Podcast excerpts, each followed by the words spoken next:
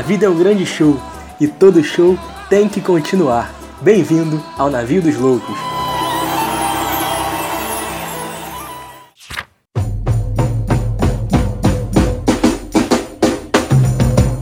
Salve galera, fala comigo, estamos chegando de novo na área, daquele jeitão que você já sabe, já conhece.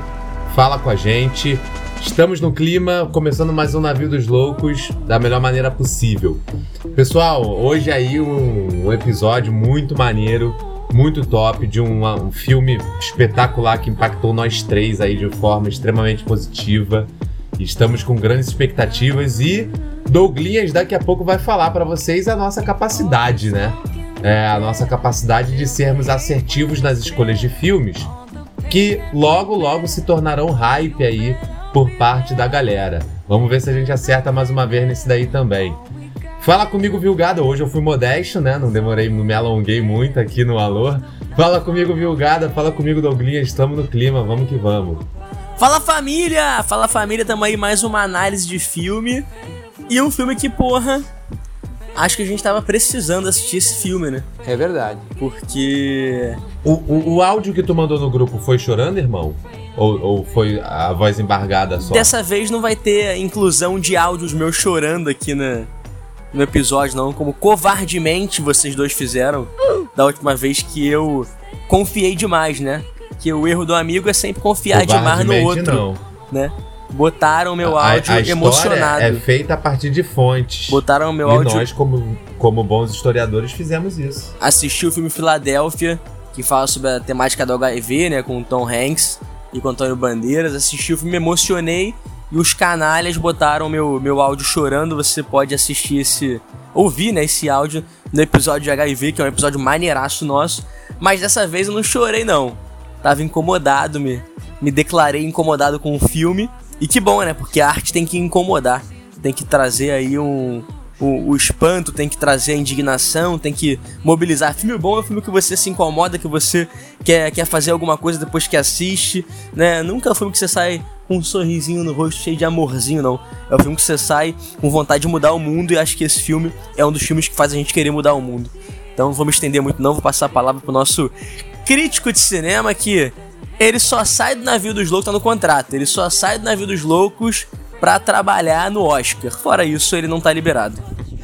Fala aí, aqui é o Douglas e empolgado pela né, escolha Douglas, do filme, pela o que a gente Se a Liesa quiser te, te, levar, a gente também libera, tá, amigo? Fica tranquilo. Ah, não. ah, é? Tá liberado? Beleza. Nesse caso aí é Bom diferente, saber. né? Porque a, é, é, ele, ele, é, ele, ele é tacanho, né, cara? a gente te libera. Ele, ele não tá de olho não em ser tua companhia lá no. no... Pô, o cara, o cara joga umas paradas nada a ver, né, irmão? Olho grandão, olho grandão. É, pra galera que chegou agora, eu fui jurado de desfile de escola de samba. E o jurado ele tem direito a levar um acompanhante para assistir no camarote de graça a noite inteira. E o Viug, eu acho que tá um pouco interessado aí. Ah, olha aí. Né, né, Não, é, é, é reparação histórica, vaga. né, Douglas? Porque você ia passar por cair comigo. Parou de ir porque você virou jurado. Eu passei a ficar sozinho, passei a não ir. Então o mínimo é tu me levar. Pronto. Ah, você. Que bom que você passou a não ir agora, porque eu lembro de você não ir porque ficou no bloco o dia inteiro e eu tava cansado demais pra ver Ou bêbado. Você lembra disso? Pô, eu, eu lembro. trabalhando no Outback nessa época, hein? Pô, trabalhador, o trabalhador é, cansa. Foi por isso sim. Eu tenho a mensagem salva, eu não apago a mensagem do WhatsApp. Não adianta você querer criar historinha aqui, Viug com K. Eu tenho aqui toda a fonte pra gente poder é, botar em jogo caso é, os nossos ouvintes necessitem de uma prova. Mas enfim, é, eu gosto. Eu, eu tava falando que. Eu tava com uma expectativa pro filme que é uma expectativa histórica. Eu acho que dos três eu, eu fui o único que já entrei no filme sabendo do que ele se tratava, né? Sim quando eu estava decidindo qual seria o filme, é, eu, eu, coloquei ele como sugestão, mas eu coloquei como sugestão com asterisco. O meu medo era ver o filme com uma expectativa muito alta e acabar julgando ele errado pela expectativa, e não pelo filme ser do jeito que ele é. Porque eu sabia que o filme contava a história do Fred Hampton, que é um cara que eu sempre admirei muito, e aborda uma parada que Hollywood não costuma saber abordar, que é a história do partido dos Panteras Negras. Inclusive, normalmente Hollywood cai naquela, naquela farsa do movimento liberal de tentar trazer os Panteras Negras como um movimento Black is Beautiful, como um movimento de valorização da negritude vazia, de representatividade liberal. E aí uma das primeiras cenas do filme é a representação do Fred Hampton, do espetacular Daniel Kaluuya, já falando que ele não luta por um capitalismo negro, ele luta pelo fim do capitalismo. Ali eu já sabia que o filme ia ser espetacular. As cenas do minuto 10 e do minuto 12 são extremamente porradeiras, porque logo depois dessa, desse, desse, desse primeiro discurso dele, né? Falando da menina que levantou é, a, a faculdade como nome do, com o nome do Martin Luther King, né, do Dr. Martin Luther King. Logo depois vem aquela que será a. Te, contém spoiler, por favor, se você ainda não viu o filme, decida continuar daqui ou não, né?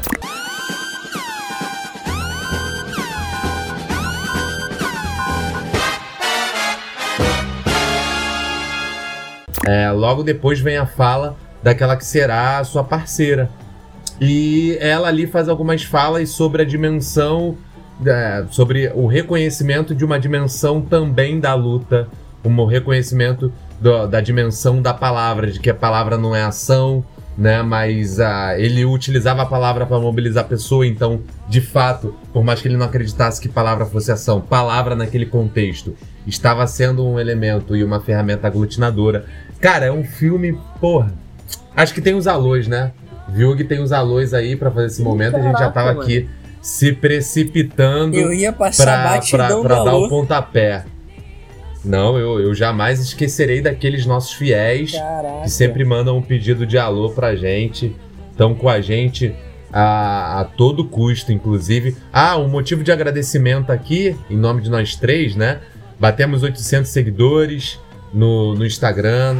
É, temos recebido, recebido aí vários inboxes em sala de aula também, depoimento da galera dizendo que ouviu algum ou outro episódio, que curte. Muita gratidão a vocês aí pela, pela força que dão e porque curtem, né? Não apenas pela figura de, de, de admiração que nós três, ou juntos ou separadamente, representamos para alguns de vocês enquanto professores e amigos, e amigos, né? Mas também porque vocês curtem aquilo que a gente compartilha com vocês. Então aí, gratidão para geral. Manda um alô aí, viu, Gada? É, eu queria só reforçar o agradecimento, claro. Né, são mais de 800 seguidores no Instagram. Né, e tem muita gente que escuta a gente no Spotify e nos agregadores que não segue a gente no Instagram. Então, pô, eu queria fazer esse pedido se você puder, cara, não toma seu tempo. No Instagram a gente solta alguns cortes de episódio, algumas informações, né, algumas fotos bem especiais e delicadas do Douglas e do Guzmão também. Tem menos foto minha, porque geralmente sou eu que gerencio a página, então eu não posto foto minha. Mas segue lá o, o navio. E sobretudo, cara, manda para alguém que você. Teu amigo, teu professor, tua professora, teu aluno, se você é professor. Divulga a gente aí, porque a gente funciona no boca a boca. E tudo que a gente tem até agora, parceria com a Companhia das Letras, que a gente fechou recentemente. Agora o navio faz parte do time de leitores da companhia, né? Vão receber mimos. É tudo graças à mobilização de vocês. Então, a nossa propaganda é a voz de vocês. Então, por favor, segue a gente, divulga, que ajuda pra caralho. Quiser ter mais alguma quiser ter mais alguma informação sobre nós aí, arrasta para cima, tá? Vai acessar diretamente o nosso curso na Hotmart, aí com uma primeira aula ministrada pelo nosso querido Douglas. Pô, posso falar um bagulho pra você? O, rum dele é bom demais, né? Posso falar um bagulho pra vocês que eu pensei sensacional, que era muito a nossa cara? Que eu ia pensar da gente. Eu tinha pensado da gente fazer uma postagem de agradecimento dos 800 seguidores. Aí eu fiquei pensando assim, pô, mas bateu 800 certinho. E eu falei, cara, pra fazer a postagem de agradecimento aos 800 seguidores e uma pessoa deixar de seguir e voltar pra 799, pouco custava e eu poderia ser essa pessoa, inclusive, que eu acharia espetacular isso acontecer. Você é o bichão mesmo, hein, doido? Eu falei, não, não vou propor isso não, vou deixar isso quieto, porque é bom agradecer pelos 800 quando tiver, tipo, os 820, né? Aí eu falei, não, não vou agradecer não. Fiquei pensando assim, tipo, que nem um retardado nesse tipo de parada. E curiosamente depois aconteceu, né? Depois caiu pra 799, depois que a gente foi direto, né? Achei curioso isso daí. Mas enfim, só uma nota mental que eu queria compartilhar. Excelente. Ó, os 10 primeiros seguidores novos vão ganhar um pacote de fotos exclusivo do Douglas, né? Então corre lá que você. Aí sim. Tomar no cu. Vamos lá. Vamos lá pro alô. Eu pensei que o, o, o Davi, manda, faz a vinheta pro alô aí, cara. Pro FM o dia. Alô, alô. Como assim? Não entendi. Essa é velha essa porra, né? Eu escutava e gostava. Mas enfim, hoje tem pouco alô, pouquíssimos alôs. Estão três alôs. Não é muita coisa, vamos lá. Ouvinte no ar. Salvador Urso. Manda um salve para Araraquara, São Grande Paulo. Salvador. Abraço e sucesso, professor Salvador. Nosso fiel de guerra aí, de São Paulo Professor aí. de matemática. De Araraquara, grande cidade, né? Sim, conceituadíssima por todos nós aqui, com lockdown de grande Cara, eficácia. essa aqui eu não sei direito. Pô, não, não fui no Instagram ver se tem o nome dela, mas é Ju Adolfs. É, tá bom. Ju Adolfs. Podcast foda demais. Sempre que vou desenhar, escuto vocês. Olha aí. Se você desenhar aí, o navio, ou Ju, ou alguma coisa do episódio, manda pra gente, marca a gente, a gente reposta lá. Certamente vai ser bem lindão. Qual é o nome da É roupa? Ju Desculpa. Adolfs. Ju Adol PH. Cara. E Ju Adolfos é minha aluna. Tua aluna? É, Ju, minha Aí, Ju, se aluna. você desenhar a gente, manda pra gente. Fez um desenho iradíssimo do Chadwick Boseman. É. Sensacional depois. Chadwick Boseman que vai ganhar o Oscar de melhor ator. Você ouviu aqui primeiro, antes de qualquer blogueirinho aí fazer aposta. Oscar de melhor ator. Ô, Chadwick Ju, se tu for Boseman. desenhar, por Voz exemplo, do um, um Vamos lá. retrato nosso, só fica ligado que geralmente a 4 só pega metade do crânio do Douglas, tá? Então pega de repente uma 5, uma 6 pra poder caber geral. Tá, e o ok. último, nosso E parceirinho que tá coladão com a gente aí há um tempo também, João o Pedro, né? É, assim o Instagram dele, que é bem, bem criativo. Salve pra Débora, minha amiga encalhada, que eu fiz se apaixonar no podcast mais foda do Brasil, é isso? Deixa eu ver aqui. Do Brasil, né? É, excelente, Débora, sua amiga encalhada, né? Bem-vinda aí ao Navio dos Loucos. Por favor, mande um alô zoando o João, retribuindo esse carinho que ele tem com você no próximo episódio. Valeu? Então, esses foram nossos extensos alôs de hoje. Muitos alôs. Mas valiosos, hein? É verdade. Valiosos, de grande Poucos, estima mas por muito todos loucos. os participantes deste pequeno grande navio.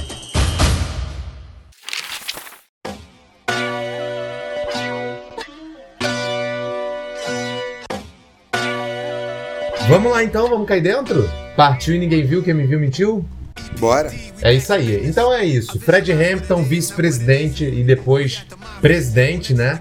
é, do Partido dos Panteras Negras, Partido do Panteras Negras, que vai ser de grande relevância durante a década de, de 60 nos Estados Unidos da América, batalhando ali, indo além nas disputas pelo direito civil, mas propondo um contexto de libertação, de libertação do homem negro, não pela via capitalista, mas pela via revolucionária, socialista, como o filme faz deixar claro. E esse filme vai trazer exatamente essa dimensão, né? E o Douglas aí já é, trouxemos uma, um, um deguste há uns quatro minutinhos atrás, mas o filme ele, ele traz uma ideia, ele tenta narrar o processo de assassinato, né, o que culmina no assassinato do Fred Hampton aos 21 anos pelo FBI, que age em conluio com a polícia de Chicago e com outros órgãos governamentais, né? Onde eles coagem um pequeno criminoso, né? Chamado de William O'Neill, né? Ele era criminoso mesmo? Às vezes estou sendo injusto com um cara aqui e nem sei, mas o filme dá a entender no início que ele era ali um cara que forjava a identidade do FBI para poder é, assaltar carros, né? E ele vai tentar então ser o infiltrado, e isso já de cara explica, já deixa muito claro logo no início do filme, que a ideia de Judas e o Messias Negro, é, ele sendo o Judas que está ali dentro do partido, é, entregando os elementos, entregando as ações do partido e minando de dentro todas essas ações que acabam não al- alcançando o êxito a que se propunham no primeiro momento, né? É, e o filme tenta ali também deixar claro pra gente o legado do Fred Hampton e mostrar como 50 anos depois, né, a, a mensagem permanece viva no contexto de George Floyd, no contexto de Ágatas e João Pedro, né, na nossa realidade brasileira e carioca aqui. E em 68, né, a ideia do, do revolucionário, a- o orgulho do eu sou, um, eu sou um revolucionário, que tem grande importância ali naquele momento, é um jovem carismático, né, com grande carisma e carismático aqui não no sentido de docilização, mas no sentido de, de uso da retórica como a capacidade de mobilizar os ouvidos para aquilo que ele estava dizendo, Fred Hampton vai se tornar o presidente de Illinois, né? É isso? É Illinois? A pronúncia é. Não, a, a- o, o local, né? É o estado onde Chicago fica. Isso, Illinois, é isso. Então, que vai defender essa liberdade, o poder, né? Tu viu de o filme? determinar. Ah, qual é, pô? Viu o filme, pô? Tá, tá cobrando a parada. Não, o mínimo é tu saber o bagulho que eu, que eu faço o filme inteiro. É em Chicago e Illinois. É o filme inteiro essa porra. Fred Hampton, Panteras Negras, Cara, gratuito. Movimento Eu não Negro. vivo naquela merda lá, não, seu arrombado. Se você vive, o problema é teu. Porra. Eu, hein? Eu Os caras cobro. são imperialistas, sua obrigação é saber a Em geografia que, dos em que estado e cidade ocorre o GTA Vice Se City você e o quer, San Andreas? você Tu quer a não sabe? Estados Unidos, você tem que Tu não conhecer. sabe? Eu irmão. te cobro isso? Eu, hein? O que que eu não sei? Em que cidade ocorre o GTA San Andreas? Enquete do dia. Ah lá, e quer. San E quer. E por favor. ah, San em que- Andrés, por ah, favor. Pronuncie ah, direito. fala aí. Em que estado ocorre? San Andrés. Em que estado? Sei lá que estado, caralho. Que pena, você errou. Porra, eu tinha 12 anos já, Não. Play 2, pô. Tô com Me 26. respeita. 14 respeita a anos. minha história. Tudo bem. Tu quer, tu quer Mas vai lá, continuar? tu Illinois, quer continuar? Não. lá. Não, não, pode ir. Ah, tá. É, então, assim, a, esse conluio, né, que vai colocar aí a, a polícia de Chicago junto com o FBI diretamente na linha de fogo contra o presidente Fred Hampton, que estava inspirando toda uma geração a se levantar, toda uma geração a se insurgir contra essa realidade que se via muito presente. E tem ali claramente o desejo por parte da polícia de destruir a revolução, de minar aquilo que eles estavam fazendo, mas ao invés de ser por fora, através de uma repressão que não vai deixar de ser clara, que vai se tornar clara e evidente, mas a partir de uma construção desse elemento repressor e desse elemento esvazi, esvaziador, né, digamos, do movimento por dentro, beleza? Então você vai ter ali o O'Neill, né, o William O'Neill, que diante de uma prisão vai receber a proposta, de acordo com o FBI, de se infiltrar no Partido dos Panteras Negras e fornecer, fornecer informações de dentro em, em troca da sua liberdade.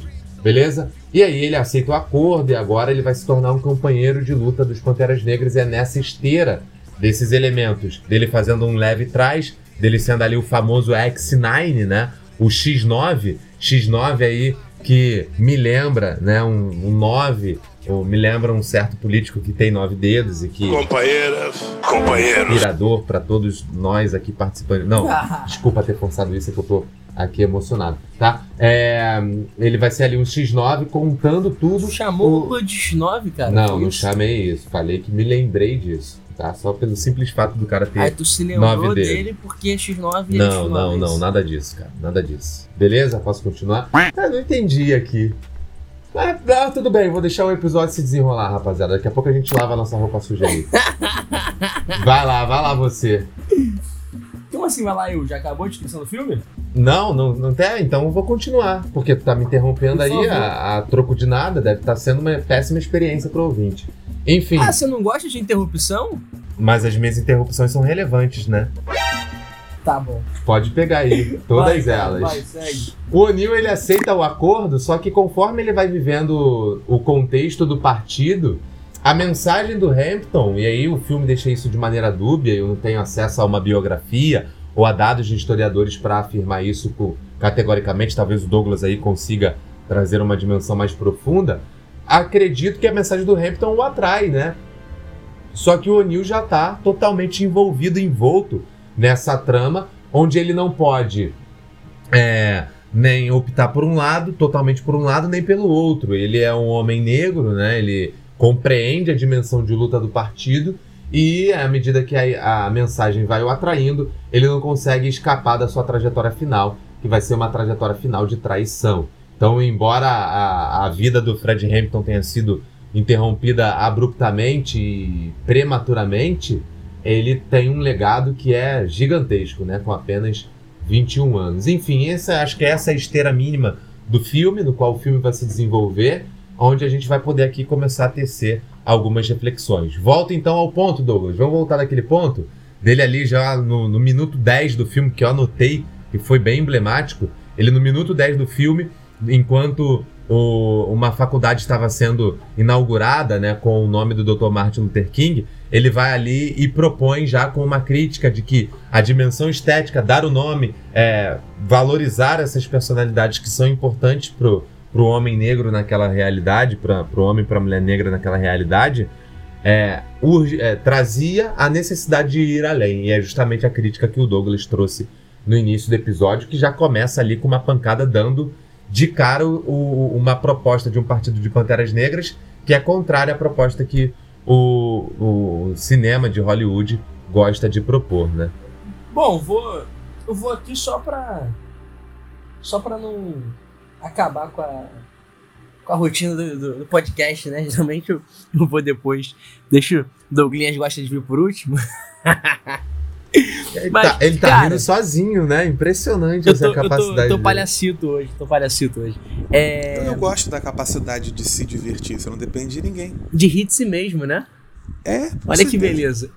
É, não, mas sobre o filme e sobre a, a explanação que o, que o Guzmão faz, eu acho que tem, a gente tem que dar uma situada aqui muito importante na galera, historicamente, porque a gente, quando fala de movimento negro norte-americano, e a gente já falou aqui no episódio muito legal sobre o Ray Charles, que a gente faz uma contextualização bem legal, a gente vai lá no século XIX, a gente atravessa ali o final do XIX, vem no, no início ali do, do século XX, né, até meados, fala da, da Rosa Parks, fala do, do- dos Freedom Riders, né, fala, fala um pouco ali desse, desse estopim, dessa, dessa convulsão ali dos anos 50 e 60 nos Estados Unidos, a luta pela liberdade, a luta pelos direitos civis, né, e o filme do, do Judas e, o- e o Messias Negro, ele tá falando do Fred Hampton, que é uma liderança dos Black Panthers, os Panteras Negras.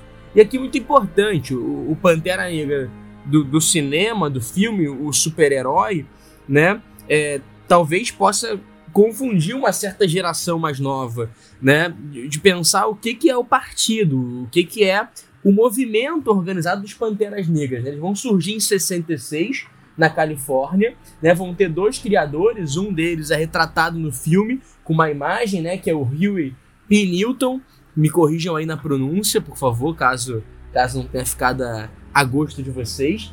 E o Bob Sale, né? São os dois estudantes negros que fundam o movimento e a, a, a tônica, né? O que eles se contrapõem, o que eles denunciam, o que eles estão apontando ali que é, que é um fator aglutinador é justamente a violência policial, que não é algo novo, que não é, algo- é, algo cotidiano nos Estados Unidos, né? Desde ali da- do fim da, desde a abolição da escravidão, você tem vários mecanismos de ressignificação do racismo, de ressignificação da exploração dos negros, né? Inclusive tem um, um documentário muito bom no Netflix, que agora vai me fugir o nome, só porque eu quero citar a porra do documentário, que tem a participação da Angela Davis. Como é que é o nome, galera? Do documentário no- dos Estados Unidos, que fala sobre a questão carcerária. Décima terceira Documento. emenda. Décima terceira emenda. Tava do Vernei. Isso, que, que faz ali uma relação né, entre o fim da escravidão e o aumento da população carcerária norte- norte-americana, porque a única forma que você tinha legalmente de passar a escravizar as pessoas agora era através né, do trabalho do serviço obrigatório dentro das penitenciárias, e após a escravidão você vai ter um crescimento vertiginoso. Né? É uma polícia que tem claramente um tipo social como inimigo. É uma polícia que vai atacar ali a população negra, a população afro-americana. Então os Black Panthers estão se levantando contra isso né? É, ao passo que o movimento dos direitos civis, né, fica ali evidente a luta pela igualdade, a luta pelo voto, né? Os Black Panthers estão levantando um outro ponto da mesma discussão, do mesmo debate que faz parte, que é a violência policial. Né? A- a- as duras na rua, os assassinatos, o, o tratamento diferenciado pro lado pejorativo que sofre a população afro-americana, e é isso que eles estão se contrapondo. Né? E o filme vai levantar a, a discussão ali, vai contar um pouco da biografia e um pouco da atuação política de uma grande liderança, como o Guzmão fez o dever de casa direitinho, né? De Illinois, de Chicago, né? Que é o Fred Hampton, que é um cara assim completamente inspirador, é uma grande liderança de 21 anos. Né, o cara com 21 anos discursando para multidões, discursando ali sobre a, a, a, desigualdade social, a desigualdade racial e buscando o tempo inteiro uma unificação ali. Não era, não era negros norte-americanos univos, não era trabalhadores univos, era oprimidos norte-americanos univos, uma perspectiva de uma revolução internacional, uma perspectiva de uma transformação social radical, né? Então, é, me impactou muito o filme, assim, eu não conhecia a figura do Fred Hampton. É, momento Guzmão aqui, é, faltam leituras sobre os Black Panthers até, né? Mas é um filme completamente inspirador, assim, os discursos, né? Que, que, o, que o Fred Hampton faz ao longo do filme, na, na, na figura né, do, do, ator, do Daniel Kalua, né? E o que me impacta muito é que você pode matar um revolucionário, mas você não mata a revolução, né? O tempo inteiro muito preocupado com a articulação do discurso, da linguagem, né? Realmente, como a companheira dele fala no início, você é um poeta, né? A dimensão poética da luta, sempre muito duro, sempre muito assertivo, sempre muito preocupado em se fazer ouvir, em se fazer ser escutado, em atingir as pessoas, em criar uma, uma comunhão, uma congregação para conseguir enfrentar a força policial norte-americana. Uma das cenas para mim super emblemáticas é quando ele vai numa reunião de camponeses, os camponeses com a bandeira dos confederados, com a bandeira ali da, do sul, né, com uma, uma reunião de brancos ali, uma tensão muito grande no ar, e ele dialoga com a liderança do movimento, que era o. Tu mandou, o... tu mandou um camponeses para traduzir o redneck? Os caipiras, né? É. o, o, é, mas não deixando de ser, né? Mas, mas os caipiras ali, uma galera que tá ligada historicamente ao racismo, que, que ou é da clã ou flerta com a clã, e ele vai dentro desse espaço para discutir com o líder dos caras, que era chamado de o pregador, se eu não me engano, né? E ali ele vai com um discurso mostrando, olha só, cara, não é porque os pais de vocês eram os capatazes que batiam nos nossos ancestrais que vocês têm alguma qualidade de vida, não. Muito pelo contrário, vocês são fodidos, né? E por que, que a gente não se junta para cortar a cabeça de quem fode a gente? Então é o tempo inteiro porrada em cima de porrada, discurso foda em cima de discurso foda. É um filme impactante pra cacete. Vou deixar o Douglas falar, mas é um filme impactante pra cacete é espetacular mesmo. Para quem quiser saber um pouquinho mais sobre o Panteras Negras, né? É, foram citados o Rio. Newton e o Bob Seale, que são os dois fundadores do partido, e são os dois autores do manifesto, do programa de 10 pontos, que é um programa que deixa claro que a inspiração do partido era uma inspiração anticapitalista. Inclusive, eu acho que há material para a gente um dia fazer um programa sobre toda a luta negra no mundo, coisa que a gente já está fazendo ao longo dos episódios, a gente acaba sempre descambando para isso, graças a Deus, que é uma luta anticapitalista. Então a gente já citou o CLR James, a gente já comentou é, sobre W.B. Du Bois, a gente já falou sobre alguns autores que são interessantes. E esses dois entram agora porque não foram citados antes, né? E merecem muita consideração. Pra galera que gosta de cinema e tá ouvindo por causa de cinema, tem um outro filme que foi lançado no ano passado, que é o Julgamento do Sete de Chicago, né? The Trial of the Chicago Seven, que tem um Bob Seale extremamente mediano, um roteiro patético, um filme que é uma babação de ovo de Estados Unidos e de democracia e que pega figuras históricas que eram antissistêmicas e coloca como cordeirinhos patéticos. Se você viu o filme, o Bob Seale, um dos fundadores do Partido dos Panteras Negras, é aquele homem negro que é julgado junto aos outros e é tratado pelo juiz de maneira extremamente pejorativa, é amarrado na cadeira, colocam uma, uma meia na boca dele e, e tratam ele como lixo, é, é, até que o caso dele é separado dos outros sete. Aquele homem ali é o Bob Seale, um dos fundadores do, é, do Partido dos Panteras Negras, para quem te, quer ter essa referência cinematográfica. Mas não peguem a personalidade dele pelo filme, que o filme é mediano e não entende nada sobre as figuras que lutaram contra o sistema. Sobre o filme em si, uma das paradas que o Viúgo comentou sobre a juventude do, do Fred Hampton É, na real, o Fred Hampton, ele era um cara que tinha uma liderança meio que natural, né? No dia a dia ele era um cara que não se vestia de maneira chamativa e aí o filme respeitou isso. O Daniel Kaluuya não é um cara estiloso no filme, ele é um cara que é muito pelo contrário.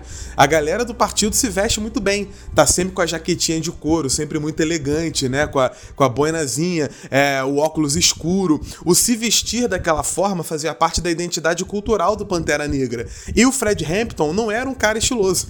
Ele não era um cara que, que chamava atenção pelas roupas, né? Não era um cara que chamava atenção pela maneira, pela postura. Ele chamava atenção pela fala. Ele chamava atenção pela liderança. Inclusive, um dos caras que eu vou comentar agora, que foi pouco trabalhado no filme, que é o Bob Rush. É, para quem não tá pegando quem é o personagem, o Bob Rush, ele é aquele magro alto Uh -huh. que, que. Eu não sei se eu vou conseguir mostrar quem é. Se você digitar Bob Rush no Google, você consegue já Todos saber. Eles andavam é, de boina, ele era meio que o braço. Todos eles andavam de boina. Ele e a garota são, tipo, o braço direito deles, né? E esse, ele é o, o, o, braço direito do Fred Hampton em Chicago, por isso que eu achei que ele seria mais é, trabalhado. É, mas aí vocês vão, vão conseguir ver quem é. Digita aí no Wikipedia Bob Rush, vocês conseguem ver. Bota o filme no Wikipedia que você vê ali na página do cast quem é que interpretou o Bob Rush, você vai identificar qual deles que era. Você vê que o Bob Rush era um cara extremamente elegante, bem vestido, aquela postura toda. E o Fred Hampton não, o Fred Hampton era um cara diferente. Mas exatamente por ser diferente, ele era um cara que passava muito confiança. É um cara que foi criado numa família que frequentava a igreja. A mãe dele, como ele próprio fala no filme, chegou a ser babá por algumas noites do Emmett Till, que é um dos moleques que sofreu uma das maiores violências racistas que os Estados Unidos teve e é violência demais para contar. Mas o caso dele ficou famoso porque ele foi espancado por supremacistas brancos, torturado e o corpo dele foi tão é, é, é, qual o termo que eu usaria? O corpo dele foi tão né? vilipendiado, né? Foi tão é, é, destruído que a mãe dele fez questão de que o caixão ficasse aberto durante o velório para que todo mundo tirasse foto e visse a face do racismo nos Estados Unidos. Você vê a força da mãe de ver o filho espancado com 14 anos de idade, morto dessa maneira tão horrorosa e ainda ver o corpo dele destruído e ainda expor o corpo dele para todo mundo ver. Olha o que fizeram com meu filho.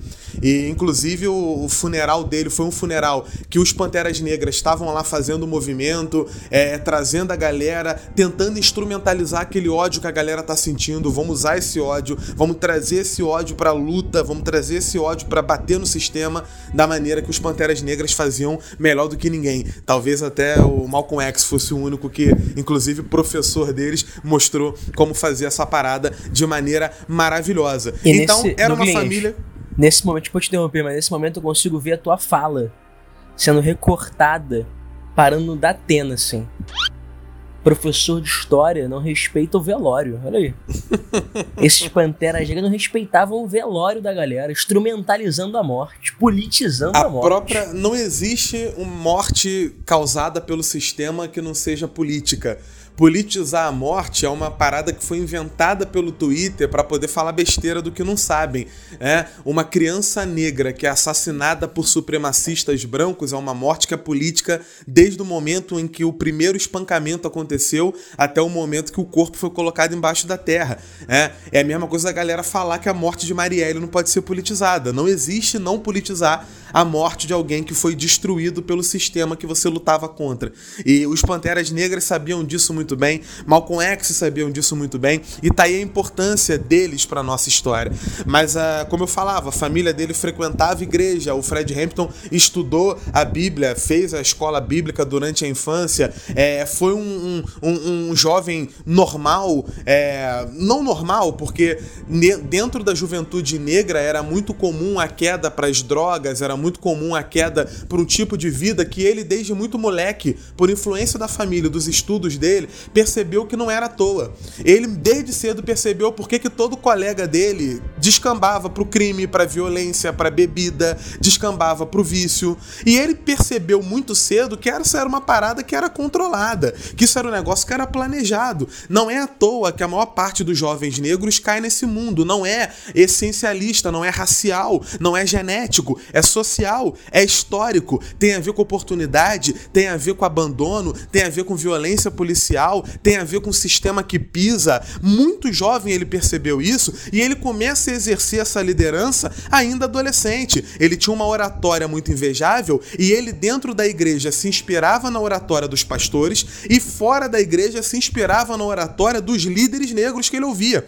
O filme mostra ele decorando um discurso do Malcolm X que ele sabia de cabeça. Inclusive, a companheira dele sabia também aquele discurso, inclusive, que é muito bonito. A galera tem que conhecer os discursos do Malcolm X, principalmente pela maneira como ele falava. É diferente da maneira como Martin Luther King falava. Martin Luther King falava com a oratória da verve pastoral, aquela coisa do discurso que vai crescendo e vai inflamando e vai levantando o tom de voz e a galera vai vibrando junto. Malcolm X era calculista. Tudo que ele falava tinha um, um, um posicionamento específico na escolha da palavra e ele montava o discurso e o fraseamento do discurso para deixar claro que a pecha do negro raivoso não iria ser colocado nele. Ele tinha a pecha do negro intelectual. Mesmo quando a palavra dele era revolucionária, a maneira como o discurso era construída era a mais intelectual possível, que é para quebrar com a imagem que o FBI, o sistema, a cultura, a mídia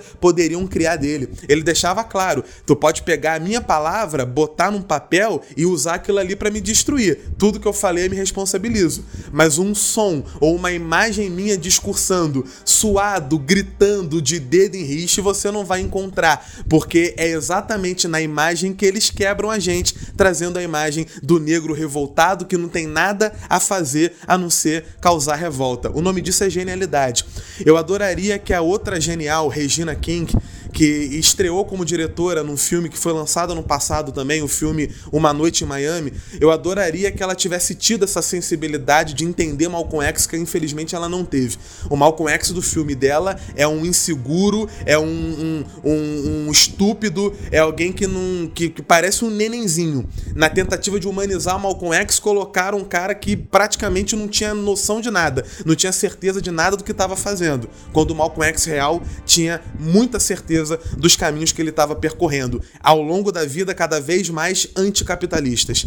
Não peguem o Malcolm X do início lá na nação do Islã, trazendo um discurso que é, é, é muita gente deturpa um discurso de que nenhum branco pode ser meu aliado, todo branco tem que morrer galera pega uma fala política para poder deturpar uma mensagem que era uma mensagem antissistêmica, internacionalista e anticapitalista cada dia mais que se passava.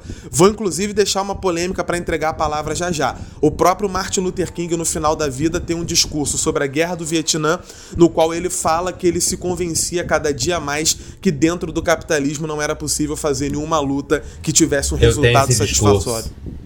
Eu tenho esse discurso. O próprio Martin Luther King, que a galera gosta também de apagar, assim como o Mandela, né? Eles adoram apagar e colocar aquela coisa do negro, negritude, black is beautiful, é, cultura, Olha cultura, como é que ele cultura, uniu, né? E nunca porrada no sistema. Uniu. Ai, vamos lá, união, né? E, e preto morrendo, É, união. é. Vamos lá, galera.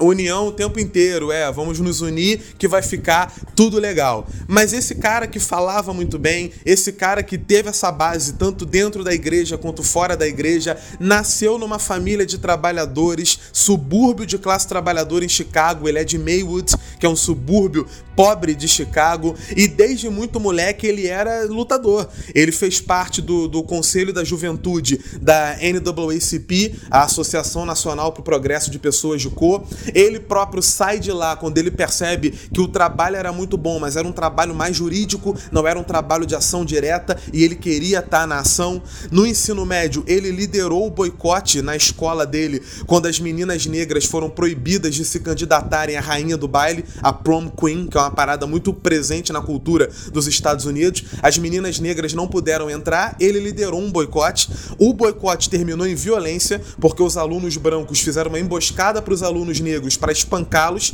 e o Hampton organizou os alunos negros para revidar ir sentar a porrada nos brancos no dia seguinte, com um pedaço de pau na mão os cacete.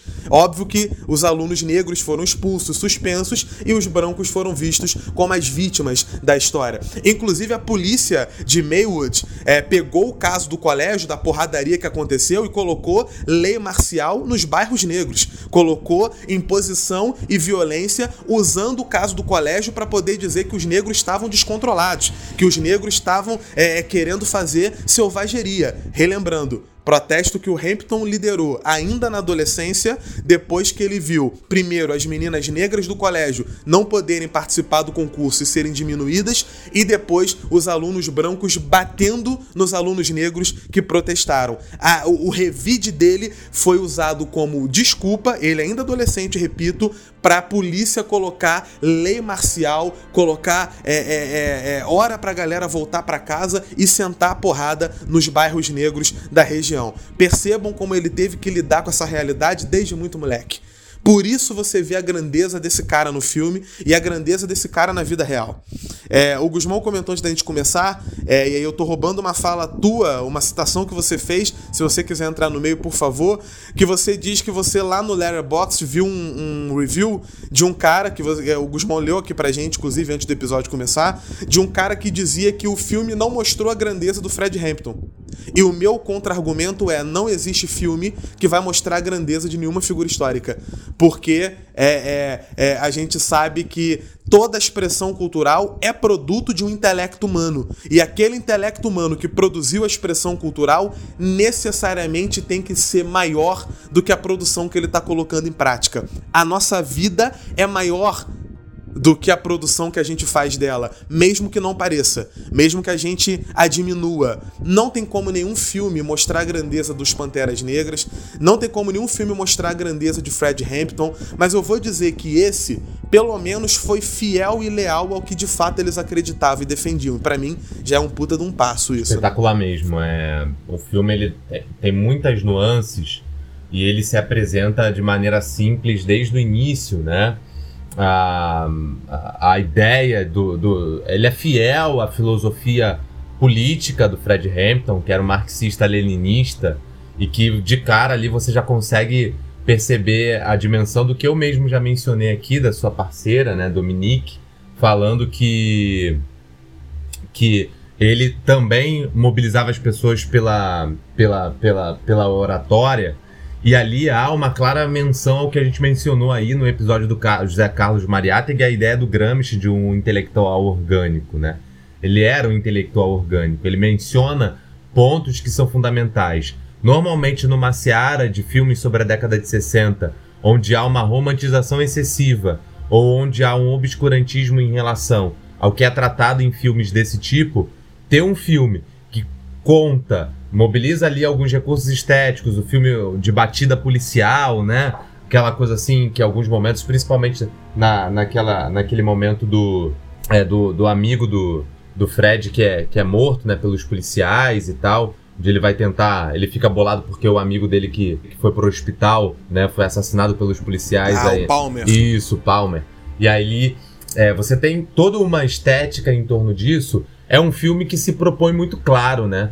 Se propõe muito claro sobre as estratégias, sobre a filosofia política dessa galera naquele momento e, por tudo que o Douglas já adicionou, é, trabalha uma dimensão do, do partido, uma leitura histórica do partido que em muito nos alegrou, né? Assim, eu achei que é o, é, é o grande é o grande ponto do filme, principalmente da maneira pela qual não romantiza como normalmente as pessoas tentam fazer a partir de um revisionismo histórico, não romantiza uma visão que é extremamente racista e que nunca fez questão de modificar a sua perspectiva. Né? Os agentes do FBI, ali o diretor do FBI fazendo aquelas falas, inclusive chamando-o de Messias negro, né? como aquele que trará a libertação, como aquele que trará uma dimensão libertadora, uma dimensão expansiva, é, transcendente para o homem negro na sociedade norte-americana e que você tem um policial branco, um agente do FBI, e reconhece até ali algumas dimensões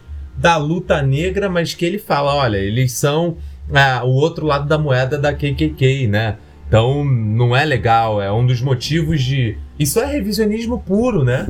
Esse. Posso fazer um comentário ácido? Claro, vai lá. Vocês aí que estão ouvindo o episódio concordam com a teoria do totalitarismo da Hannah Arendt? Pra mim, soam igual esse policial do FBI, tá? Panteras Negras e Ku Klux Klan é a mesma coisa. Os dois são tão radicais, os dois querem fazer. Os dois propõem é, Eles porrada, estão do né? lado diferente do extremo, mas ambos são marcados pela violência. Eu vi a Hannah Arendt ali, desculpa. É, exatamente. Não, total, total, total, faz total sentido, né? E, e você pega essa dimensão dessa fala que é um revisionismo, que serve pra justificar as atrocidades como essa que o Douglas acabou de narrar aqui, que com certeza vocês não conheciam, porque a gente também não conhecia, né? E que colocam aí numa espécie de compensação, só que compensação é o caramba, porque essas coisas continuam acontecendo. Olhem George Floyd. O Viug mandou o áudio, a gente zoou ele aqui, mas sem dúvida alguma a voz de indignação dele é a nossa também. Caraca, década de 60, foi o Malcolm, foi o Martin Luther King, Fred Hampton. E set- é, 40 e 60 anos depois estamos aí, Carrefour, né? Ah, fazendo as paradas. Opa, mencionei, né? Será que vai perder o patrocínio? Companhia das Letras vai, vai romper por ter mencionado o nome de uma empresa, de uma multinacional francesa? Enfim, né? Mas até hoje a gente vê aí política de genocídio aí a clara, a- as claras. E muitas vezes a gente não, não tem, Não talvez. pode a- falar genocida. Tá ok? não, Não pode. pode falar que o Bolsonaro é Eu vou genocida. ter que depor, vai ter que vir Tu me não buscar na pode chamar o pavuna. Bolsonaro de genocida, entendeu? É... Não chama ele de genocida. Não, mas o, o- o que me, o que me chama a atenção, viu, é a maneira como a gente torna didática a maneira pela qual a gente luta, pela qual a gente vai conceber. É óbvio que tem diversos critérios históricos aí e tal por trás, mas que é, enquanto a gente está buscando elementos no passado que se tornem uma clareza, que se tornem um farol na luta que a gente está tentando protagonizar em torno de uma sociedade mais justa, em torno da justiça social, né? Você tem aí diversos atores é, é, se insurgindo a partir de um revisionismo histórico que é tacanho, né? Que é desonesto. E aí os próprio, o próprio diretor do FBI no filme coloca o agente do FBI contra a parede, mobilizando a filha dele de oito meses, né? Não tô aqui sentindo pena do cara, porque ele tá se vendendo para um sistema e ele tá tentando salvar ele próprio num sistema que busca oprimir quem for para se manter. Então, é, você, você vê essa dimensão racista ali clara e com elementos sendo recuperados em diversas formas, de diversas maneiras ali com diversos relatos históricos. É um pouco do que o filme como do que os filmes é, tirando o destacamento Blood, mas do que os filmes do Spike Lee fazem também, né? Trazem sempre ali alguns flashes de registros históricos de paradas que por si só, de momentos históricos que por si só refutam esse revisionismo, né? E o que eu acho mais legal nesse filme é, é- é, por tudo que ele representa, são esses elementos que comunicam didaticamente a maneira como a luta não apenas era lida, mas como ela pode ser lida, infelizmente, ainda hoje, né? É, então, é, fica, fica muito viva essa imagem, essa imagem para mim desses elementos ali. E o filme ele não se furta às principais dimensões também, é, ou as dimensões, perdão, menos importantes dentro de uma temática revolucionária. A dimensão pessoal. olha aí, ó, as manifestações mediúnicas começando. Tá tudo bem, amigo? Tranquilão, mano, que eu vi um barulho aqui em casa. Olha aí, é assim que começa. Douglas, sabe de algo não? não, Torce pra ser desencarnado. É. É, então, é, há umas questões pormenores ali, como por exemplo a dedicação da vida do, do, do Daniel, né, do, do Fred Hampton, interpretado pelo Daniel Kaluuya, que é a dimensão da, da pessoal da vida dele, da criação do filho, de se dedicar à família. Rola ali uma celeuma né, entre ele e a sua companheira em torno dessa questão de dedicar a vida após o partido. E ele coloca até de uma forma bonita é, o pacto que eu fiz na prisão me fez é, para me manter vivo fez com que eu perdesse uma parte importante da minha vida, né? Eu sou um revolucionário, a minha vida é dedicada à causa, à causa revolucionária de um cara que está é, trazendo essa dimensão aí à baila do, enquanto ele precisa lidar com o fato de que sua esposa está grávida, de que a sua família ali está precisando tomar decisões importantes com relação à sua presença ou não. Curiosamente, né? É, ou talvez o, o filme depois ele faz uma correção. Porque no primeiro momento não fica muito claro a adesão né, da esposa dele, mas a esposa dele toca um projeto e o filho dele torna-se futuramente, né, hoje no caso, o presidente do Partido dos Panteras Negras ali em Chicago. Então é uma dimensão importante, que é uma dimensão menor que às vezes é dúvida de muita gente que o filme trabalha também. Então é um filme muito é, grandioso pela forma como se propõe a tratar esses elementos, né?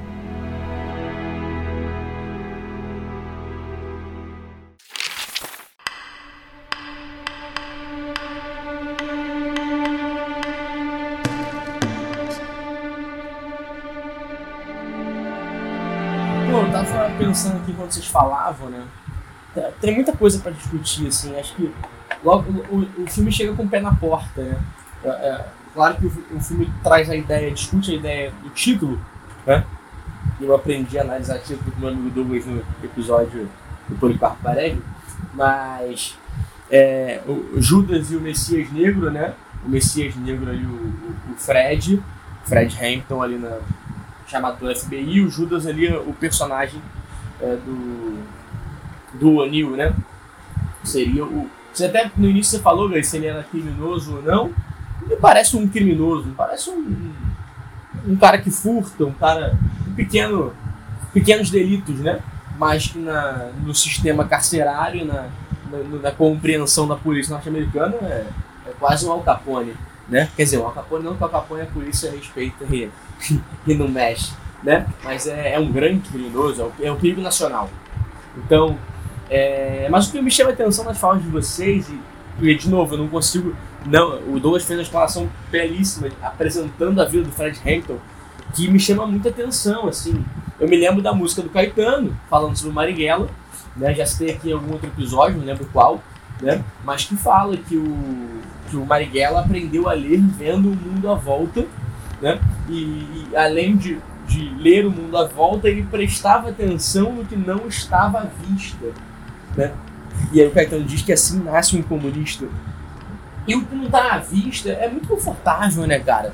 Você sempre se indigna com o que está na frente do teu nariz. Né? É, eu, eu vi há pouco, hoje eu acho, um tweet do Jones muito interessante, falando sobre como é que a burguesia brasileira, o grande empresariado, passa desapercebido, passa invisível. Né? O Bolsonaro vai passar para a história como um, um desgraçado, mas e quem apoiou o Bolsonaro? E os grupos econômicos? E o mercado financeiro? Né? Esses caras não vão passar para a história como genocidas, como desgraçados, né? porque a, a burguesia se faz invisível. Ela não está diante do teu nariz. O cara que te incomoda no teu trabalho dificilmente é o grande empresário, é o grande burguês que está desgraçando a tua vida por trás de reforma trabalhista, de reforma da Previdência. Né? Você se incomoda no seu trabalho de repente com o teu concorrente, você se incomoda com um cara que não trabalha, porque é aquilo que você enxerga, aquilo que você vê.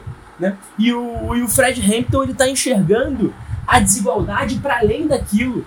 Né? Ele consegue unificar ali, ele vai é, formar ali a, a coligação do arco-íris né? entre grupos políticos diferentes, grupos de identidades diferentes que se unem em prol de uma causa política comum, que é a superação da opressão. Então ele vai unir ali os caipiras, os rednecks, os brancos, a galera de Porto Rico, os latinos, junto com o próprio movimento negro, ele vai pegar o, o, os, part... os grupos diferentes. Eu não vou lembrar o nome agora, qual é o nome? Dos caras da Banda Verde. Shows? Eles chamam de Crowns, não é? Que é uma The representação. Que é uma representação Crowns. do, dos Blackstone Rangers, que era uma gangue de Chicago muito Então, famosa. ele- ele vai na outra gangue buscar a, a- a aliança, sabe? É, é, é um cara que, que tá buscando a, a qualquer custo ali a superação da opressão, é, é, busca aquilo que, que unifica, busca aquilo que faz com que haja uma identificação, busca o inimigo em comum, que para ele é o capitalismo. Né? Então é, é, é muito inspirador assim, as falas do filme. E, e um outro ponto que eu queria destacar aqui né, é uma música que eu não sei se eu já citei em algum episódio, mas que eu vou citar hoje, que eu acho que tem tudo a ver com o filme, de um jovem rapper carioca chamado BK. Chamado BK não, né? Alcunha dele BK, eu confesso que não sei o nome dele, apesar de gostar muito da música. Né? E o BK tem um, lançou um álbum no ano passado, né, chamado Movimento, né? E a música acho que o nome do álbum é Líder em Movimento. E a música Movimento, né, ela é bem emblemática porque ele está falando o tempo inteiro sobre a questão negra. E o, o, o verso inicial é o Guzmão adicionou, o Guzmão falou sobre o Luther King, sobre o Malcolm X, né? Comentando sobre o meu áudio ali, meio indignado pós, pós assistir o filme. E aqui o BK adiciona, né? Eles mataram Pac, mataram Big. Eles querem matar o mano que resiste. Eles mataram Pac, mataram Big. Eles querem matar o mano que resiste. E nós queremos ser livres. E nós queremos ser livres.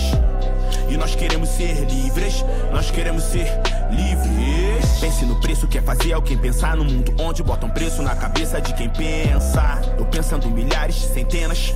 Sistema pensando na minha sentença. E aqui é muito legal, porque quando você pega o, o, Fred, né? E aí você tem o depoimento do O'Neill, porque o O'Neill é um personagem verídico, ele existiu, né? E o filme utiliza alguns testemunhos, alguns discursos do O'Neill. Ele fala que o Fred, pra, ele tinha que ser preso. Ele tinha que ser parado nesse grande conluio aí entre Procuradoria do Estado, Polícia de Chicago e FBI. Ele tinha que ser contido, a voz dele tinha que ser abafada, né? O, o Fred é o é, tá no morro do pau da bandeira, né? É o Zé do Caroço, tá discursando, tá fazendo alvoroço e ele tem que ser parado. Então, é, o, o O'Neill fala que ele é preso por conta de uma, de uma fraude de um sorvete que ele teria roubado. Né? Então botaram as drogas no meio de panteras.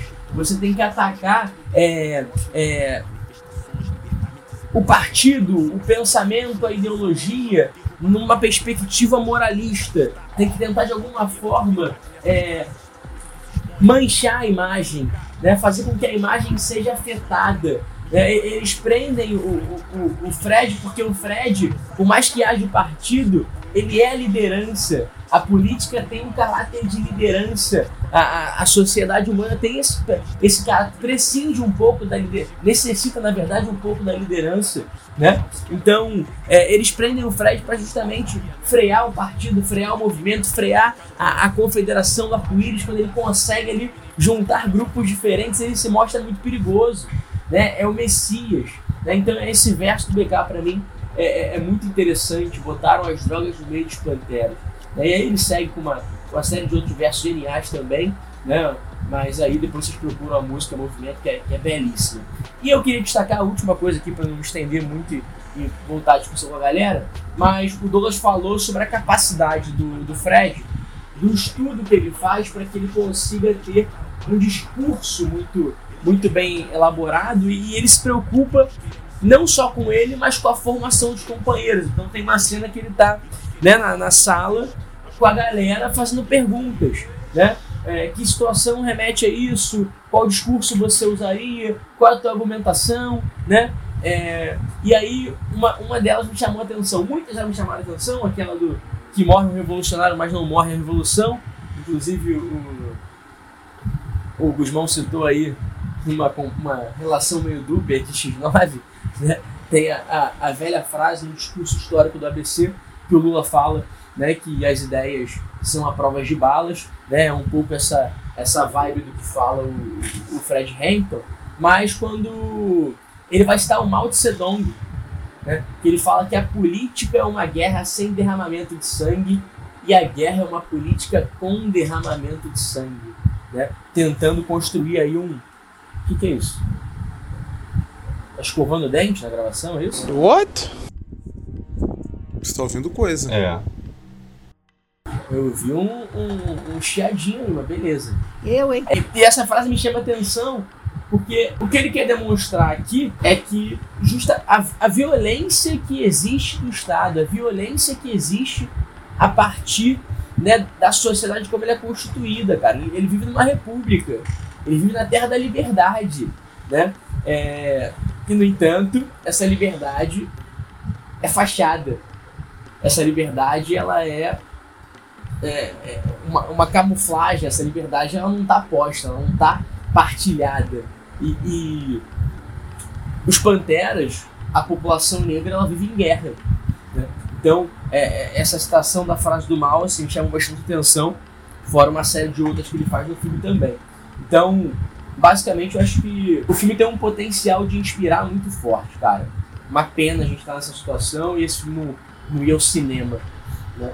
E, e não poder ser mais popularizado, porque é um discurso muito potente no momento que a gente vive tão, tão carente de, de ousadias nesse sentido. É, essa parada do, do ensinamento fazia parte dos Panteras Negras na base.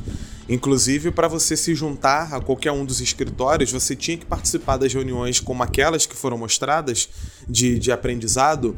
E essas reuniões eram reuniões que você tinha que ter uma carga específica de leitura, elas, elas tinham mementa.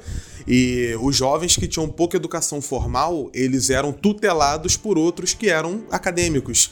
Então, o Bob Rush, por exemplo, que fundou o escritório de Chicago com Fred Hampton, que era um, um acadêmico, era um cara que, ligado a essa área, ele comandava, por exemplo, vários grupos de estudo. E nesses grupos de estudo, os livros que eram lidos eram Marx, Engels, Lenin, Mao. Lia-se o que Che Guevara pensava sobre o homem novo. É, então você tem ali contato com toda uma literatura revolucionária que, por exemplo, Fanon. O Fred Hampton era incrivelmente fã dos escritos de Franz Fanon, que a gente já citou várias vezes aqui. Inclusive, não só Franz Fanon como C.L.R. James, mas o Franz Fanon especificamente, porque a questão da Argélia era uma questão que muito preocupava o Fred Hampton e muito preocupava vários militantes do partido dos Panteras Negras, que no seu internacionalismo queriam mandar uma galera para Argélia para poder lutar. E Fanon esteve na Argélia lutando. Um dos livros mais famosos são é, é, Os Cinco Anos da Revolução, que foi traduzido ou começou a ser traduzido agora para o português, infelizmente só tinha francês, inglês e espanhol. Então, a, a preocupação com a Argélia e outra, outra coisa que o filme acerta, o filme também mostra essa preocupação com a Argélia e mostra eles falando de Cuba, mostra eles falando de Angola, aquele discurso que arrepia até a alma quando ele é solto por aquela acusação patética do roubo de sorvete Sim, e sim. ele vai lá para poder discursar e a galera vibra aquela coisa toda. Ali naquele discurso, se não me engano, é nesse ou num outro anterior, não, não vou me lembrar, talvez seja no anterior, ele fala da galera da Frelimo em Moçambique, ele fala da galera de Angola. Muitos nomes não foram citados, como Agostinho Neto, Amilcar Cabral, é, Tomás Sankara, mas esses nomes eram aliados do Partido dos Panteras Negras. E eram aliados porque lutavam dentro da mesma verve. Não é simplesmente uma luta de negritude, é uma luta protagonizada pela negritude com o fim de uma libertação do proletariado que é em sua grande maioria negro. Quando certas lideranças políticas brasileiras, achando que estão abafando e com um exército de baba-ovo para poder dizer que tudo que eles falam é maravilhoso, quando certas lideranças vão dar entrevista e falam que Malcolm X era identitário, né, é, certas lideranças aí que inclusive os baba-ovo querem dizer que é de esquerda. Eu fico louco com isso, mas enfim. Quando certas lideranças que os baba-ovo dizem que é de esquerda dão entrevista dizendo que o Malcolm X era um identitário, cai no mesmo erro de um bando de idiota de uma suposta nova esquerda brasileira que acredita que falar de negritude é automaticamente falar de identitarismo. Que acredita que falar de qualquer luta que não seja uma luta é, é, aparentemente da base do marxismo é fugir da teoria e alienar o trabalhador. Como se países que tiveram a escravidão não tivessem, na sua maioria da base, trabalhadores que são negros. Já parou para perceber que a maior parte das pessoas que vivem na favela é negra? Já parou para perceber que a maior parte das pessoas que estão ali são trabalhadoras? Então por que, que falar de negritude é identitarismo? Falar de negritude como identitarismo é essa representatividade liberal tosca e vazia que o candidato em questão, inclusive, abraçaria sem nem pestanejar, caso significasse que a mídia o abraçasse de volta. Quando a gente está falando de luta antissistêmica, que é o que o Malcolm X representou, eu não estou falando de identitarismo. Eu estou falando disso que é, é, é, o Fred Hampton nos Estados Unidos, em Chicago, citando a Frelimo como inspiração. É um cara que está nos Estados Unidos citando a luta de Angola como inspiração. Hoje, um estadunidense padrão não consegue apontar Angola no mapa. Talvez você que está me ouvindo também não consiga. Os Estados Unidos você consegue, Angola você não consegue. Por quê? O símbolo da luta tá lá. Como eu disse, não é uma luta espetacular por ser uma luta em nome da negritude. É uma luta de libertação antissistêmica com protagonismo negro. Dá para perceber a diferença? A diferença tá no significado do porquê que você tá lutando.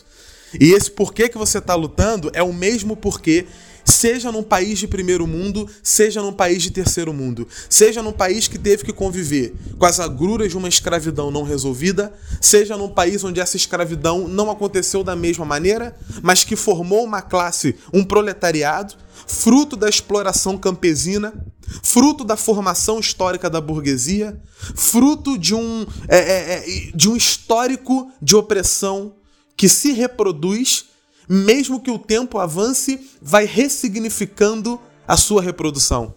Por isso a luta é internacional. Por isso que quando a gente fala de nacionalismo, a gente fala de uma resistência de algo que foi negado. E aqui o nacionalismo do brasileiro proletariado encontra e dialoga com o nacionalismo do peruano do proletariado, do angolano e do estadunidense que vem do proletariado. Porque são nacionalismos frutos de uma resistência e de uma luta contra um sistema. Nesse sentido, o filme brilha. É claro que ele tem alguns pontos que ele inventa. Por exemplo, aquele confronto quando é, eles vão encontrar a, a, gangue pela primeira vez e aí o, o, o personagem do Lakeith Stanfield é reconhecido e aí depois é, é, aquela mulher sensacional, militante do partido, puxa uma arma para poder. E aí, você, o que, que você é? Você é ou não é? Minha gente, eu tô falando de uma galera que luta lidando com um boicote de polícia federal do FBI, o FBI cheio de dinheiro o tempo inteiro. Eles não têm tempo para poder fazer aquilo. Das duas, uma. Ou você sabe ou você não sabe. Se você sabe, você resolve, se é que você me entende. Se você não sabe, você não cria celeuma interna. Porque a ideia do FBI era exatamente fazer um desconfiar do outro. Então aquela cena só foi adicionada para criar drama no contexto do filme. Se ela fosse real e eles soubessem que o cara era infiltrado, não haveria um questionamento com arma apontada. Ele simplesmente seria morto não teria aquele tipo de coisa. É, outra parada que é colocada no filme: nós não temos nenhuma prova de que o O'Neill, ao longo do tempo, tenha se tornado militante ou que ele tenha tido uma relação com Fred Hampton que tenha se tornado com o tempo mais amigável ou que ele tenha visto Fred Hampton com. Na verdade, a gente tem evidência do contrário. Aquele agente do FBI que lidava com ele sempre trazia provas de que os Panteras Negras eram terroristas, sempre trazia foto de gente morta morta, sempre trazia imagem de policiais que foram assassinados, é, levava ele para conhecer a família dos policiais que foram mortos, para você ver a mulher do cara chorando, o filho sem pai. Então houve uma manipulação emocional no, no, no camarada de tal maneira que ele não se deixasse levar por aquele discurso. Tá? Então é, é, é, necessário que isso fique claro também para que o filme não abrace uma leitura um tanto quanto romântica. E um outro comentário que eu faria é que num determinado momento do filme há uma certa barriguinha. Não sei se vocês concordam comigo, mas é uma barriga que não é longa, mas eu sinto que logo depois que o Fred Hampton é solto, ele dá aquele discurso foda e você vê que o FBI vai avançar para não prendê-lo, mas matá-lo, para que ele não vire um símbolo, o que é uma estupidez porque ao morrer ele vira um símbolo maior ainda, é, naquele momento de preparação rola uma barriguinha com cenas bonitas, outras que talvez não precisavam existir. Aquela conversa do J. Edgar Hoover, um dos maiores filhos da puta de todos os tempos, o líder do FBI, com os policiais, é uma conversa que é, ela, aquela cena não precisa existir com para quem não viu o filme, o líder do FBI pergunta: "O que, que você vai fazer quando a sua filhinha trouxer um homem negro é, para casa?" Eu mencionei essa cena. Para que essa cena tá ali? É, é para deixar claro que eles são racistas? Já sabemos, já descobrimos. Não precisa é, é, botar essa ceninha de novela da Globo pra gente, olha, ele, tem, ele é tão racista que ele não vai aceitar o namorado negro da filha. Você não precisa dessa cena. Eu sei que ele é racista. O sistema é racista. É por isso que a luta aqui não é uma luta contra o indivíduo policial. É uma luta contra um sistema que tem na polícia o seu braço de garantia da reprodução da sua violência. É, é isso que a galera não entende na, na, na, estupidez do dia a dia. Então aquela cena não precisava existir. Mas são algumas das pouquíssimas críticas que eu faria a um filme que é mais do que espetacular, é necessário. Eu acho que é um filme necessário. E vou dizer, o Daniel Kaluuya vai ganhar o Oscar de melhor ator coadjuvante. Eu, eu acho que se ele perder vai ser uma surpresa. A, a indicação do Lakeith Stanfield foi uma surpresa para mim, mas foi uma surpresa positiva Aquela cena dele quando ele é capturado na, na- na- lá na, na sala de interrogatório, é um- ele mostra muita verdade com o olhar, né? Ele é um puta de um ator, né? Ele já tava na hora de, de, de receber essa indicação. Ele é um puta de um ator. Mas o Kaluuya é que até agora, pra mim, tá 100%. Todos os filmes que eu vi dele, ele destruiu, sem exceção.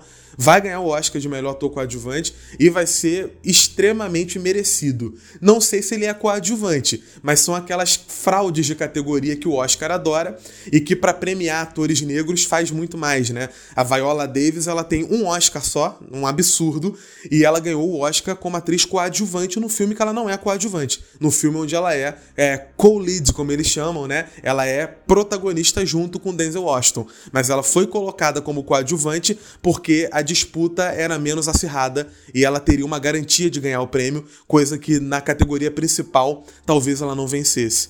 É, então a gente tem essas fraudes que acontecem, que foi o que motivou a colocação dos dois atores como coadjuvante. Se os dois são coadjuvantes, quem é o principal?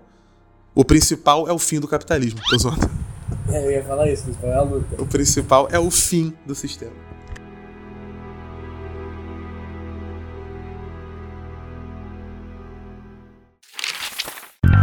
Heads up, eyes open, and fists clenched. Yeah, yeah. This here be the chairman, Fred Hampton Jr.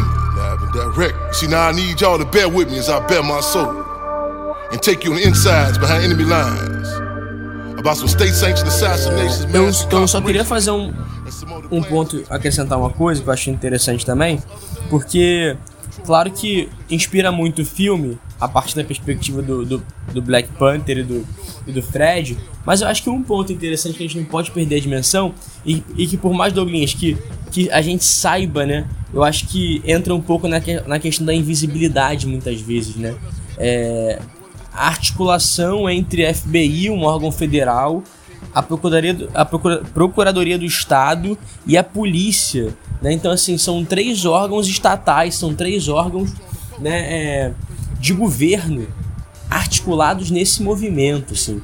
É, tem várias cenas do, do FBI né, com, com foto em destaque do, do, do Fred né, para ele ser perseguido, é, a incriminação para prisão, depois a morte, e, e isso mostra, isso escancara que casos do George Floyd não são casos por excesso de um policial que tem problema psicológico. Se não ficou claro, ainda tem que ficar claro que isso é um projeto, que isso é uma política, que isso é uma prática, isso faz parte da cultura. Né? E, e, e aqui a gente tenta trazer uma ideia de, de longa duração. Né? O, o capitalismo não é um fenômeno recente, não é um fenômeno do século XIX e XX, ele pode chegar no seu ápice nesse momento, mas ele é um fenômeno de longa duração. A transformação do comércio, a transformação das coisas em produto, né? e a redução, consequentemente, né? do homem à condição de escravo, mas de um escravo que é mercadoria, tá na origem desse processo porque a vida vira produto, vira mercadoria, vira algo que pode ser vendido, pode ser tirado, porque você pode comprar outro. E é por isso muito importante ter a dimensão quando se fala no colégio de expansão marítima. É muito mais importante do que o marítima, a palavra que vem depois, porque é marítima e comercial. Então é a virada no mundo onde você está colocando o comércio como uma prática central da sociedade. São os valores se invertendo. É a saída de um mundo feudal para um mundo agora comercial. E a escravidão virar algo comercial. A vida humana vi- virar algo a ser comercializada. E o que muda da idade moderna para o mundo contemporâneo é que são só as ressignificações da maneira como a vida humana é comercializada. Como ela é descartada, como ela é substituível, embora não seja, né? Como ela é tratada pelo Estado. Então, é, é- é um momento de, de se refletir cada vez mais, de perceber como é que a história constrói o presente, como é que o passado constrói o presente. Não é, não é possível mais que, que a gente fique naturalizando a barbaridade que é o Rio de Janeiro, naturalizando o cotidiano que é a nossa realidade aqui no Brasil, de violência. É, é para se indignar com, com o Fred Hampton olhando pro mundo à nossa volta como fez o Fred, como fez o Marighella, mas olhando, querendo enxergar além do palmo do teu nariz. É pra ver as pessoas passando fome, passando dificuldade E não só querer fazer caridade no Natal, não. É, é buscar construir uma solidariedade. É, é, é buscar uma indignação que possa te proporcionar um sentimento de transformação da sociedade. É, é, é, sonhar e buscar realizar, como o Fred fala, para além das palavras, das ações, a busca de um mundo melhor. Porque não é possível no século XXI, com a capacidade intelectual que a gente, que a gente tem, com a capacidade tecnológica que a gente tem, que a gente continue reproduzindo certas desigualdades, certas violências que matam pessoas até hoje. Então eu acho que para mim foi um filme, né? Não vou falar a nota agora, quando os meninos começarem a Pode dar falar, eu falo, mas ver. Ué? é, Não, pera aí, antes da nota, deixa eu falar o pós da, da, da morte dele, Pra poder exemplificar essa parada aí da, da ação. As coisas não caem do céu. Beleza. Então, só pra encerrar, eu acho que a, a minha fala pro Douglas poder entrar nessa parte é incrível, assim, chama, chama muita atenção. A, eu vou- já falei isso aqui, acho que deve ser a quarta vez. A, capacidade de articulação de um moleque de 21 anos, de, da capacidade de ler o mundo, assim. A gente tá vendo uma geração que com 21 anos tá fazendo dancinha no Rios. Que tá preocupado em ganhar seguidor, pra virar influencer. E cada vez mais é, a- é a tecnologia se ressignificando e entrando na vida das pessoas com a capacidade de imbecilização. É, perto do minuto, minuto 10 que o, que, o, que o Guzmão citou, o Fred vai na faculdade e fala: foda-se que você botou o nome de Martin Luther King. Eles vão continuar matando você da mesma forma. E o moleque levanta e ele fala: camarada, você tá trajadão aí com as roupas africanas, mas eles vão te matar com essas roupas africanas. Então, pode fazer rios indignado aí, dancinha da, da, da, manifestação, é, vídeo, vídeo, story no Instagram. A vida não tá na tua tela, não. A vida não tá no teu telefone, não. A vida tá aí, passando por cima de todo mundo. E sem ser o mensageiro do apocalipse, a crise começou em 2016, falta muito para ela acabar. A tendência é as condições no Brasil se acirrarem ainda mais. É, eu vou falar do pós. Eu, eu, eu entendo, eu não sei, não sei se eu tô na mesma toada em relação à, crítica. É, eu concordo com a crítica da inutilidade, mas a maior parte dos moleques de 21 anos na época dele também eram idiotas. Não é uma questão de geração, não. Não acho que o, a galera de hoje fazendo dancinha no TikTok ou no Reels seja mais ou menos idiota do que a galera de 21 anos na época dele que tava fazendo merda também, não. Eu acho que ele é diferenciado. Vou, vou só. vou- então, vou só acrescentar, ele, claro que ele é diferenciado, mas nesse sentido eu tô falando, foi até bom você destacar, porque eu acho que há uma capacidade maior da tecnologia atual de proporcionar uma alienação do que, por exemplo, ahn, com a televisão, por exemplo, com, com jornal e rádio. Eu acho que o telefone ele tem uma, um papel no subjetivo que eu acho que é, pode, posso estar supervalorizando na perspectiva do presentismo, mas eu, me parece que, que tem funções que alteram mais o subjetivo do que os outros aparelhos. É, ele tem porque ele oferece uma variedade maior de distrações, né? Ele oferece uma variedade maior de distrações, mas ao mesmo tempo é, oferece a oportunidade de você conhecer coisas que não conheceria. Esse filme, por exemplo, se a gente tivesse na época do Fred Hampton aqui no Brasil, sendo filho de trabalhador, talvez não tivéssemos assistido. Né? Então, é, eu acredito que o, o que impacta muito a trajetória do Fred Hampton, para não ficar no individualismo, é a percepção de que ele, como uma figura excepcional, só pode fazer o que fez, não só pela inteligência, mas pela leitura, pelo trabalho de base, pela construção de grupo de, do questionamento de uma realidade. Construção de grupo de questionamento da realidade que existe até hoje.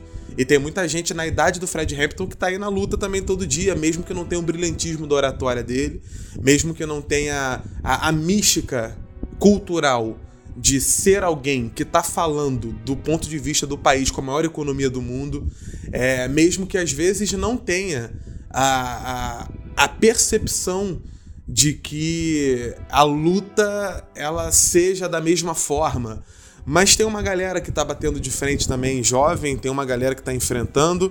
Quem não tá, tá ouvindo o navio dos loucos e vai começar, né? E vai fazer também, e vai chegar. Porque a morte do Fred Hampton. Eu pensei que você ia meter essa quando você falou que hoje tem muitas oportunidades na internet. Mas tem, cara, é verdade. Estamos aqui pra isso. Estamos aqui pra isso.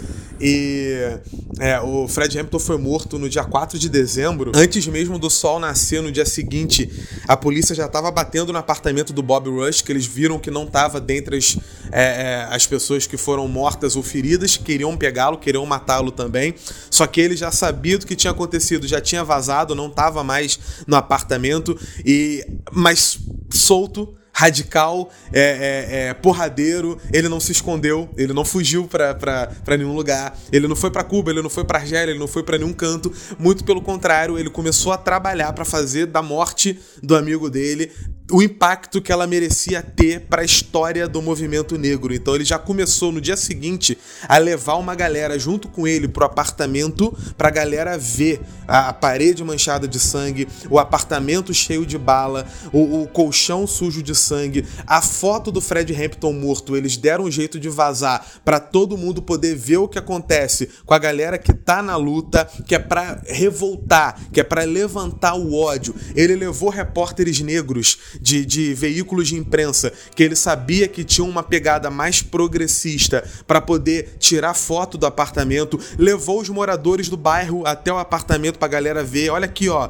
não foi tiroteio não, ó, ninguém aqui teve chance de disparar arma nenhuma. Não tem buraco de bala do lado de fora nos corredores. Por quê? Porque ninguém atirou de dentro para fora, só de fora para dentro. Olha aqui, percebe como só tem buraco dentro do quarto do Fred? Olha aqui na sala, olha aqui a, a, as manchas de sangue, tá vendo mancha de sangue no corredor? Tá vendo mancha de sangue na entrada? Porque ninguém que tava do lado de fora tomou tiro, só a galera que tava do lado de dentro. O New York Times fez uma matéria porque o Bob Rush chamou um repórter do New York Times, repórter negro, para poder mostrar. E o New York Times fez uma, uma reportagem dizendo: olha, só tem buraco de bala no quarto e nas paredes, não tem buraco de bala do lado de fora. É, tá suspeito. E é porque ele, fe... porque ele fez isso que levantou um questionamento questionamento no, no, no, país inteiro. Se ele não faz isso, seria mais um caso de um assassinato transformado em tiroteio. Olha a inteligência do cara. Então é ação direta, não é esperar cair do céu, é ir pra porrada. Não é esperar virar símbolo e ai que lindo esse símbolo. Não, vamos lutar para fazer acontecer. Vamos fazer manifestação. Eles foram nos vereadores, nos únicos vereadores negros de Chicago, para poder, ó, vem cá ver, vamos pra luta. Vai acontecer com vocês também daqui a pouco. Vocês acham que vocês estão livres porque são vereadores? Chamaram a, as ligas de patrulha afro-americanas, chamaram a galera galera que lutava por direito civil, branco e negro, chamaram comunidades latinas, líderes comunitários, a galera que era liberal de esquerda, a galera que era progressista, a galera que era da tal da nova esquerda, vamos todo mundo para lá. Ele contratou um diretor de funerária, que era um cara que já conhecia os Panteras Negras, gostava dos Panteras Negras. Ele contratou o cara para ele fazer uma autópsia independente do Estado. E é esse cara que vai dar um relatório dizendo que o corpo do Fred Hampton só tinha marca de bala é, é, é, nas costas, na nuca, e que não tinha é, queimadura de pólvora na mão, então ele não atirou em nenhum momento. E outra, é esse diretor de funerária que descobre que ele estava dormindo na hora que ele foi morto. É ele que encontra no sangue do Fred Hampton aquele sonífero que você vê sendo entregue ao O'Neill no filme. Se esse cara não tivesse sido chamado pelo Bob Rush, nada disso a gente saberia. A gente só sabe disso tudo porque os caras foram à luta. No dia seguinte ao assassinato, o maluco tava lutando já. Isso aqui é uma demonstração de que nada acontece sozinho e que se você tá contra o sistema, você vai ser quebrado por esse sistema, a menos que você se levante contra ele a menos que você se levante contra ele. E o Bob Rush fez tudo isso com mandado de prisão, com gente é, querendo pegar ele, com gente querendo matar ele. Quando a polícia foi finalmente pegá-lo, tinha papo de 10 mil pessoas junto para não deixar a polícia pegar. Por quê? Porque a galera tava junto da luta. Era o reverendo Jesse Jackson fazendo discurso para a multidão, falando sobre a exclusão dos negros, é, é, falando que, que deveria ter negro dentro da polícia para poder mudar por dentro a estrutura da parada. Ele fala: nós somos não sei quantos por cento da população, então temos que ser não sei quanto por cento da polícia também. Tem o filme é, é, que eu já citei aqui, citado pelo Steve McQueen como parte da antologia Small X, que o John Boyega interpreta um policial tentando mudar por dentro o sistema racista. A gente já chegou a comentar sobre isso também. Tudo isso, gente, é, é a demonstração de que é só na luta que se constrói a vida. E que tudo parece muito bonito na tela de cinema, mas na realidade prática, aquelas pessoas morreram de verdade. Na realidade prática, aquelas famílias choraram de fato aquelas mortes. A gente está falando de gente que sangrou real. Não é o ator que interpreta e depois ganha o prêmio pela interpretação. É gente que morreu de fato. É gente que entregou a vida por uma causa. E essa causa continua viva. E essa galera percebeu muito cedo que não tinha como ser antirracista dentro de um sistema capitalista. Não tem como ser antirracista dentro de um sistema capitalista. Antirracista e liberal é uma incongruência que não tem como existir. Para a história, eu dou nota 10. Para a valorização que foi feita da história real, nota 10 também. Para o filme, 9,5 pelas barrigas e por uma outra cena desnecessária. Mas é um filme que todo mundo precisa assistir. Caraca, ele é muito crítico, mano. Eu vou de Eu dou 10. 10. Olha aí, juntos, hein? 10. Foi 10. junto, eu vou de 10 também. Barriga jamais tá minha, Douglas. Não, eu vou de 10, eu vou de 10. Ai. É, como eu falei, essa parte que o Douglas mencionou da barriga e tudo mais, ah, eu acho que é uma tentativa de dar- deixar clara ali, por mais que já fosse evidente, né? Mas é uma resposta a um revisionismo aí, às vezes preguiçoso, né? Que tenta de alguma forma mascarar algumas questões da década de 60. Eu acho que é uma resposta a essa galera, essa, esse período ali, por exemplo, dele conversando com os policiais, ameaçando o agente do FBI com relação à, família dele, mencionando a filha dele de oito meses, que vai colocar um preto pra dentro de casa, e por aí vai. Eu acho que é é um escancarar mesmo pedagógico de que não, cara, não tinha um dilema. Os caras eram racistas, entendeu? Então acho que. É, eu, eu ainda, eu ainda não, não, não, não, não me desce. Porque o problema não era o racismo individual do J. Edgar Hoover ou do agente Mitchell. É a estrutura, e né? o filme mostrou isso muito bem, era contra a estrutura racista do sistema capitalista. Não é o indivíduo que, ai, será que a minha filha vai. Não, aquilo ali é só consequência do sistema. E o filme mostra muito bem isso. Então a cena, pra mim, ela é completamente desnecessária. Ela, é, ela tá ali pra poder deixar claro. Você lembra que eles são racistas? Olha que veja bem, hein? Eles são muito racistas mesmo, hein? Toma cuidado, hein? Já sabemos. A questão não é o indivíduo ser racista. A questão é um sistema que reproduz racismo como uma maneira de continuar vivendo. É através da, de- do, do moer e, e de- do, do sangue negro derramado todo dia que o sistema continua vivo. Compreendo. É isso. Foi o filme mais bem avaliado no, É, no, no final das unânime. contas, né? Unânime, né? 10, 10, 9,5. Unânime. E é isso aí, tá Douglas numa como um prateleira bom, aí. bom de... jurado, sempre rigoroso. Seguimos em busca do Filmaço. 10 do Douglas. Qual filme será capaz 10, de dobrar dei 10 o coração dele? Eu já dei 10 pra dois filmes aqui. Eu dei 10 pra Cidade de Deus e eu dei 10 pro, pro Ela. É verdade. E Olha dos aí. filmes que foram lançados ano passado, eu dei 10 pra Lovers Rock. Quem não assistiu, assista. Uma hora e vinte do filme do ano. Uma catarse em forma de filme. Coisa linda de se ver. É isso então, fica aí nossa análise do Judas and the Black Messiah, né? Importantíssimo. O filme vai hypar aí daqui a pouco. Olha aí, viu gay, hein? Vai hypar. inglês, só pra ser babaca. Em É. inglês é, seria Oh, Black merda. Messiah. Ah, beleza. Valeu. É. Show de bola. Beleza, valeu. Mas aí então é Judah and the Black Messiah. É isso? Judá não. Judas and the Black Messiah. Judas. Ou Judas e o Messias Negro. Então, beleza. Fechou. Rapaziada, obrigado por vocês terem vindo até aqui junto com a gente. Vejam o filme. Vocês têm muito a ganhar e a gente segue juntão na luta. Tamo junto e até a próxima. Compartilha o episódio aí, caralho!